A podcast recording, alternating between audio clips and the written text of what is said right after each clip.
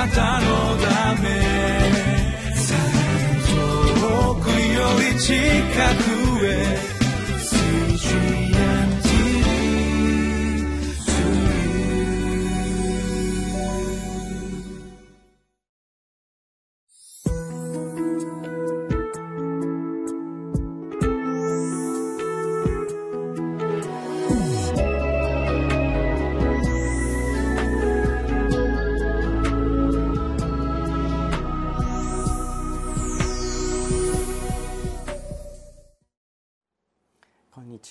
10月2日の QT です。インマヌエル堺キリスト教会の津田聡樹と申します。今日は10月の最初の日曜日、えー、いろいろな教会で皆さんも礼拝を守られることでしょう。また守られて帰っていらっしゃる方もあるかもしれません。また教会に出席することができないのでこのテレビの画面を通じて御言葉に仕え礼拝を捧げる方もあるかもしれません。私たちの教会では毎月第一日曜日ですから今日もなんですけれどもフェロシップサンデー伝道礼拝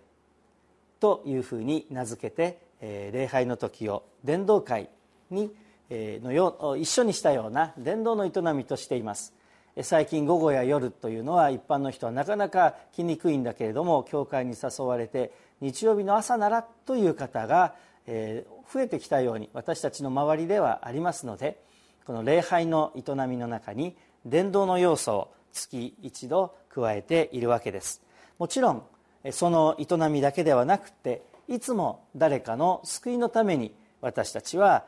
心にかけ祈ってまた、え、伝道していくことが必要なわけですが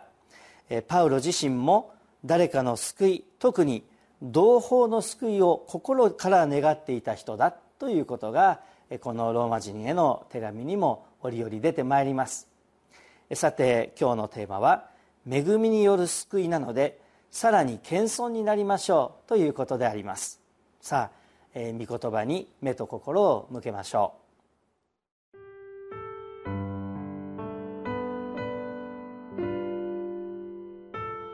ローマ人への手紙11章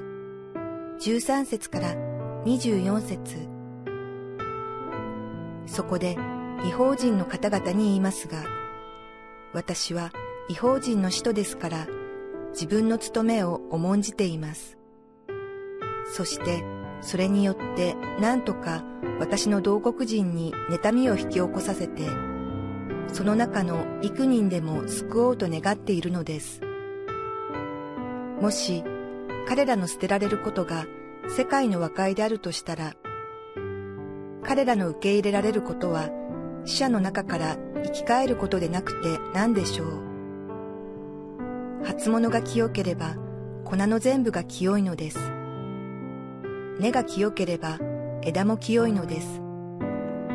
もしも枝の中のあるものが折られて、野生種のオリーブであるあなたがその枝に混じって継がれ、そしてオリーブの根の豊かな養分を共に受けているのだとしたら、あなたはその枝に対して誇ってはいけません。誇ったとしても、あなたが根を支えているのではなく、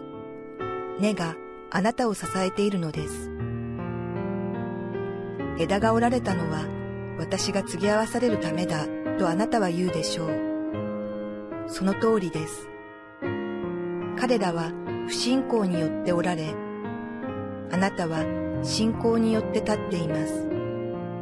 高ぶらないで、かえって恐れなさい。もし神が大義の枝を惜しまれなかったとすれば、あなたをも惜しまれないでしょう。見てごらんなさい。神の慈しみと厳しさを倒れたものの上にあるのは厳しさです。あなたの上にあるのは神の慈しみです。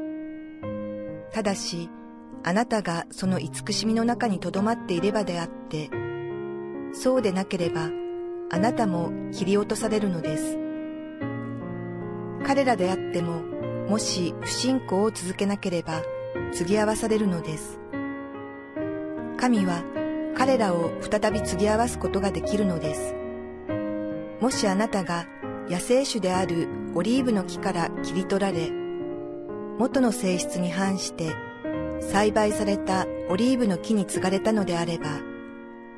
これらの栽培種のものはもっとたやすく自分の代義に継がれるはずです。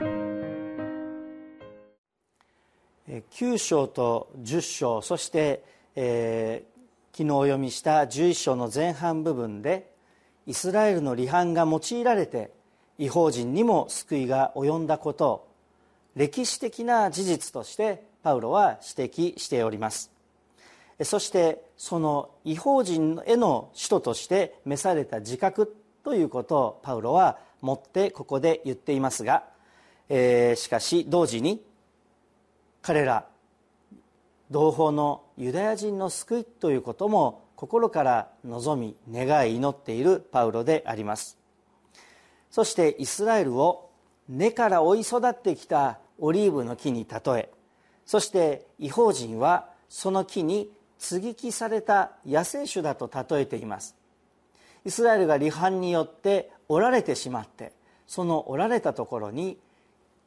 野生種であるところの違法人が接ぎ木されてそして豊かな恵みを根から頂いている。また身を実らすことができるように祝福されている様を描いています。私が進学校に入った時に男子寮の前玄関の前に大きな柿の木がありました。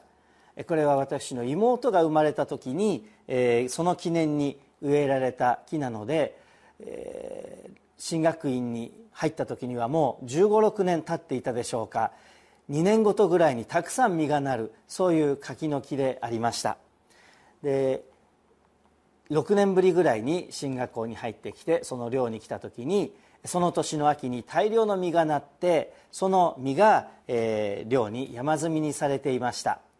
え普段、えーまあ、ずっと完熟して熟熟になるまで待つかあるいは子供の時には干し柿にしたりして、えー、食べていた。もう根から育ってるだけの渋柿だったんです、えところがそれをある先輩が食べて「あ甘い甘い。今年の柿は甘い甘い」と言って喜んで食べてたんです。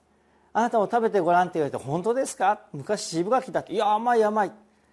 そうですか。じゃあ僕も食べてみると思って最初かぶっと一口目は甘かったんですけれども甘いと思ったその後から直後あの渋柿独特の渋みと渋さでジューッとなって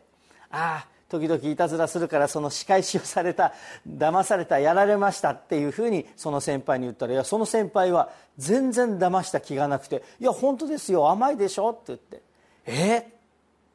後から考えて分かったんですがその方は沖縄の出身の方で普段ゴーヤとか召し上がって育ってきた方だから渋柿そんなに気にならず甘い甘いと食べてた。渋いとかいうことがわからない。口の中がなんかジューッとなりませんかって聞いたらああ甘いけどそれは口の中がシュワシュワしますっておっしゃってましたからそれが渋みなんです。耐えらんない私たちには耐えらんない渋みだなんですと言ったんですが、まあ、その人は騙すつもりはなかった。甘いと言ってたんです。ところが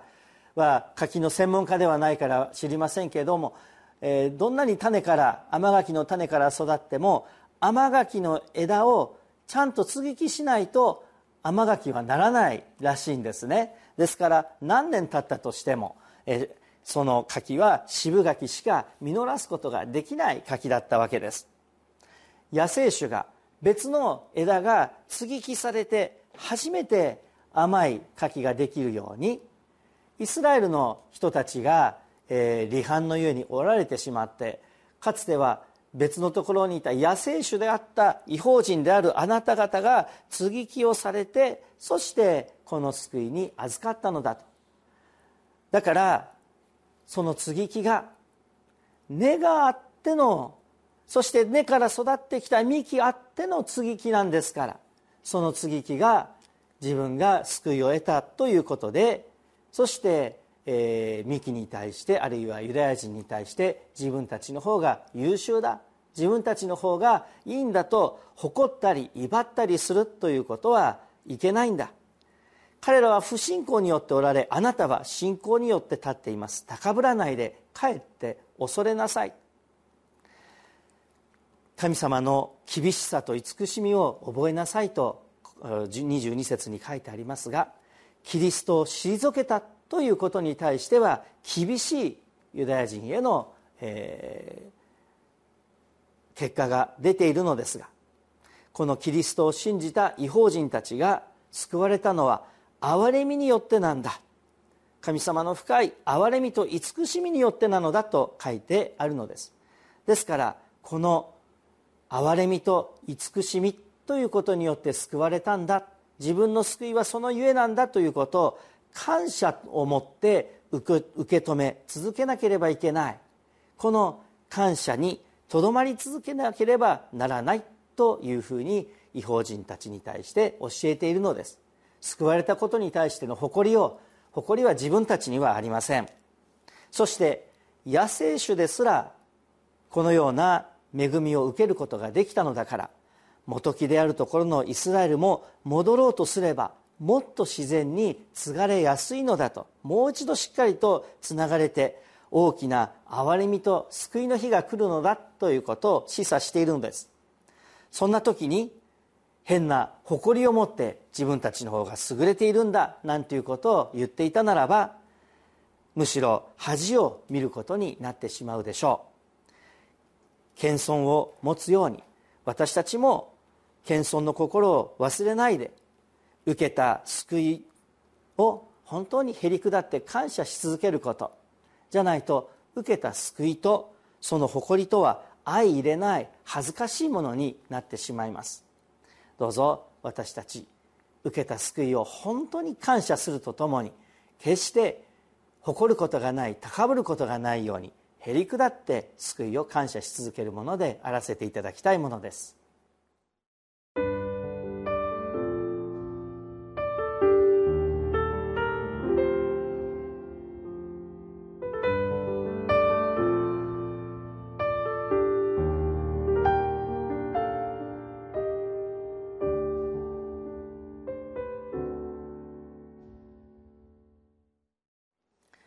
法人であるローマ人たちもただただ神様の憐れみによってだけ救われたのです。自分たちの功績自分が救いに対して誇れるものは一つもありません。それは私たちも同じです。神に対しても人に対しても自分が誇れるものは一つもありません。ただ誇れるのはイエス・キリストの十字架だけ。ただ救い主キリストイエスを誇りとしながら生きるものであらせていただきたいと思います。一言祈りましょう。天の神様多くの人の愛と時には涙や祈りや尊い犠牲をもって私たちはイエス様の救いを知らされました。しかし私たちが救われたのはただただ神様の憐れみと十字架を背負ってくださったイエス様のご愛によるものであって私が誇れるようなものは何一つありません。けれどもただこのイエス様をイエス様の十字架を誇りとしながら